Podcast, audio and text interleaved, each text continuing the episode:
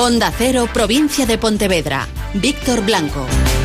Hola, ¿qué tal? Muy buenos días. Lunes 11 de noviembre de 2019, que amanece con los cielos eh, cubiertos y así continuarán durante gran parte de la jornada. No se descarta alguna precipitación. En cualquier caso, no tendremos un día tan lluvioso como tuvimos en la jornada de ayer. Incluso por la tarde se podría abrir algún que otro claro. En cualquier caso, también semana en la que se espera que las eh, precipitaciones sean notables y sean una constante. Mañana, por ejemplo, ya tendremos un día de lluvias más generalizadas que en la jornada de hoy. A esta hora hace frío, podríamos decir. Tenemos 10 grados en Redondela y Porriño, 11 en Lalín, Caldas de Reis, Vilanova y Pontevedra, 12 grados en San 13 grados de temperatura en la localidad de Bayona y en la ciudad de Vigo. El Partido Socialista también ha ganado las elecciones en la provincia de Pontevedra. Ha ganado en España, en Galicia ha ganado el Partido Popular y en nuestra provincia ha ganado también el Partido Socialista. Enseguida les contamos los detalles y las reacciones a estas elecciones del 10 de noviembre. Faltan ocho minutos para las ocho y media de la mañana.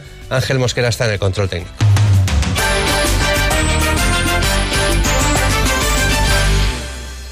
Con Alcampo ahorra y vive mejor. Disfruta todos los días de las mejores ofertas en productos frescos. Hoy tienes chuleta de ternera, el kilo a 10,95 euros. Y mandarina producción controlada, malla de 2 kilos a 1,99 euros. Te esperamos en tus dos hipermercados de Vigo. Con Alcampo ahorra y vive mejor.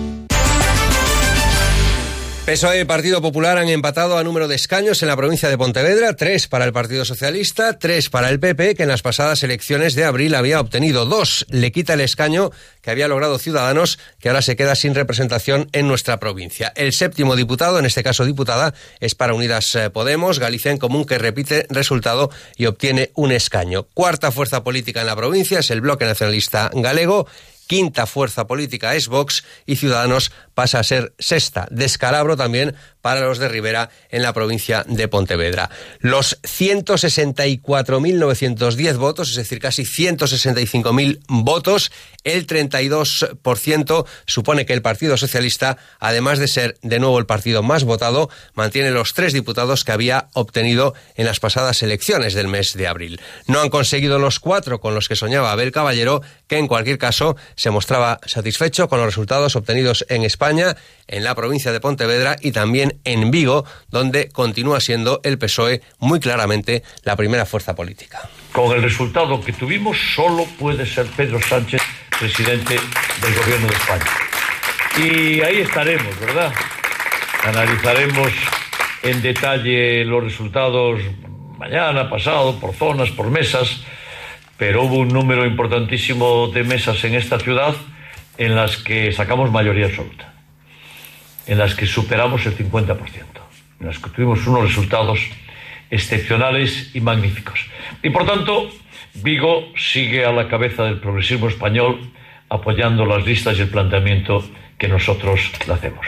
Satisfacción en el Partido Socialista, también satisfacción en el Partido Popular, a diferencia de las pasadas elecciones del mes de abril, consigue ganar en Galicia al Partido Socialista y en la provincia de Pontevedra se sitúa como segunda fuerza política eso sí, ganando un escaño. En las pasadas elecciones obtuvo dos, en esta empata a escaños con el Partido Socialista, tres diputados, aunque con menos votos. Si el Partido Socialista llega, como les decía, a casi los 165.000 votos, el Partido Popular se queda en los 150.000 votos con el 29%. Eso sí, consigue los tres diputados. Satisfacción en el presidente del Partido Popular de Galicia, Alberto Núñez Feijóo, por lo obtenido en Pontevedra segundo puesto, y la victoria obtenida en Galicia. Muchísimas gracias a los 470.000 gallegos que han escogido, votado al Partido Popular de Galicia, casi un 4,5% más de gallegos, siendo el Partido Popular de Galicia el partido que más ha subido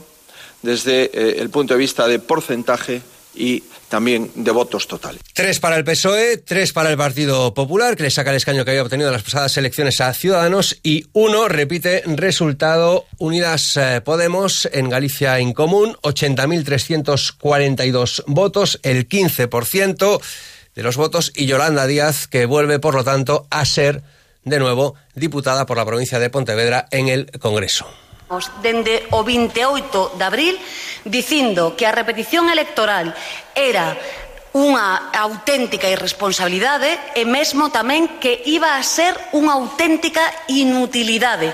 O tempo, insisto, deunos a razón e afortunadamente, afortunadamente, o bloque progresista supera ao bloque das dereitas, pero, pero,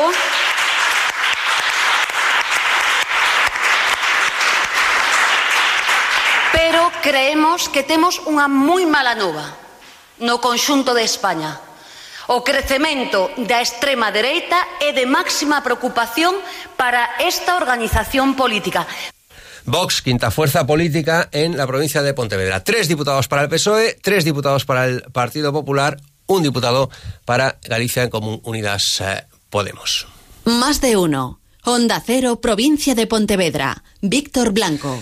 Y este lunes prosiguen las tareas de investigación para conocer el origen del incendio que el pasado viernes por la noche se registró en el astillero de Ospraceres, en el Ayuntamiento de Pontevedra. Vamos a conocer los detalles. Juan de Sola.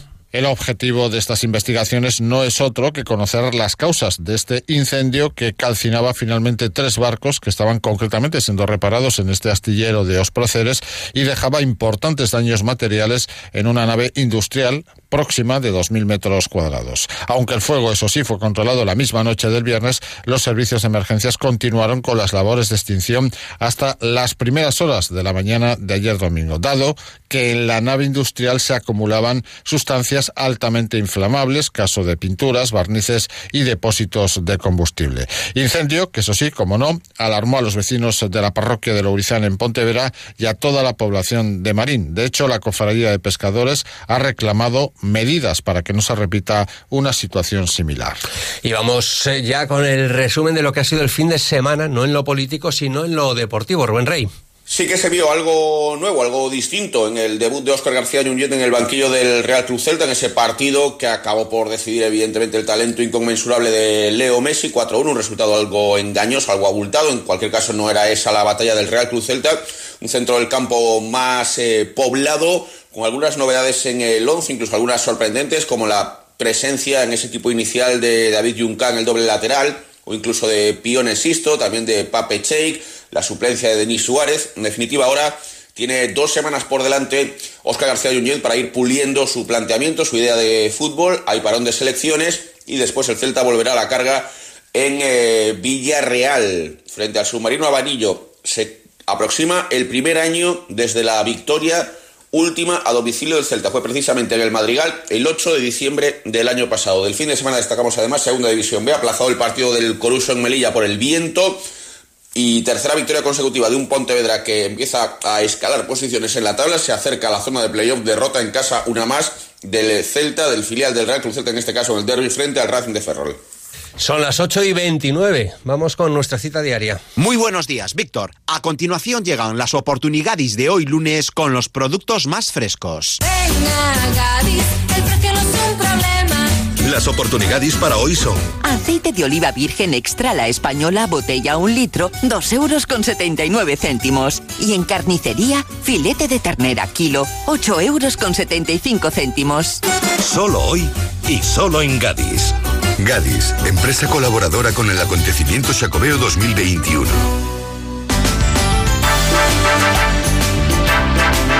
Bueno, la Navidad ya casi casi se está viviendo en la ciudad de Vigo con todas las luces instaladas, aunque todavía no iluminan. Y a partir de hoy la apertura de la campaña extractiva de la centolla y del buey en la provincia de Pontevedra, también con la mirada puesta, por supuesto, en la Navidad. Nos vamos, continúa más de uno, buenos días.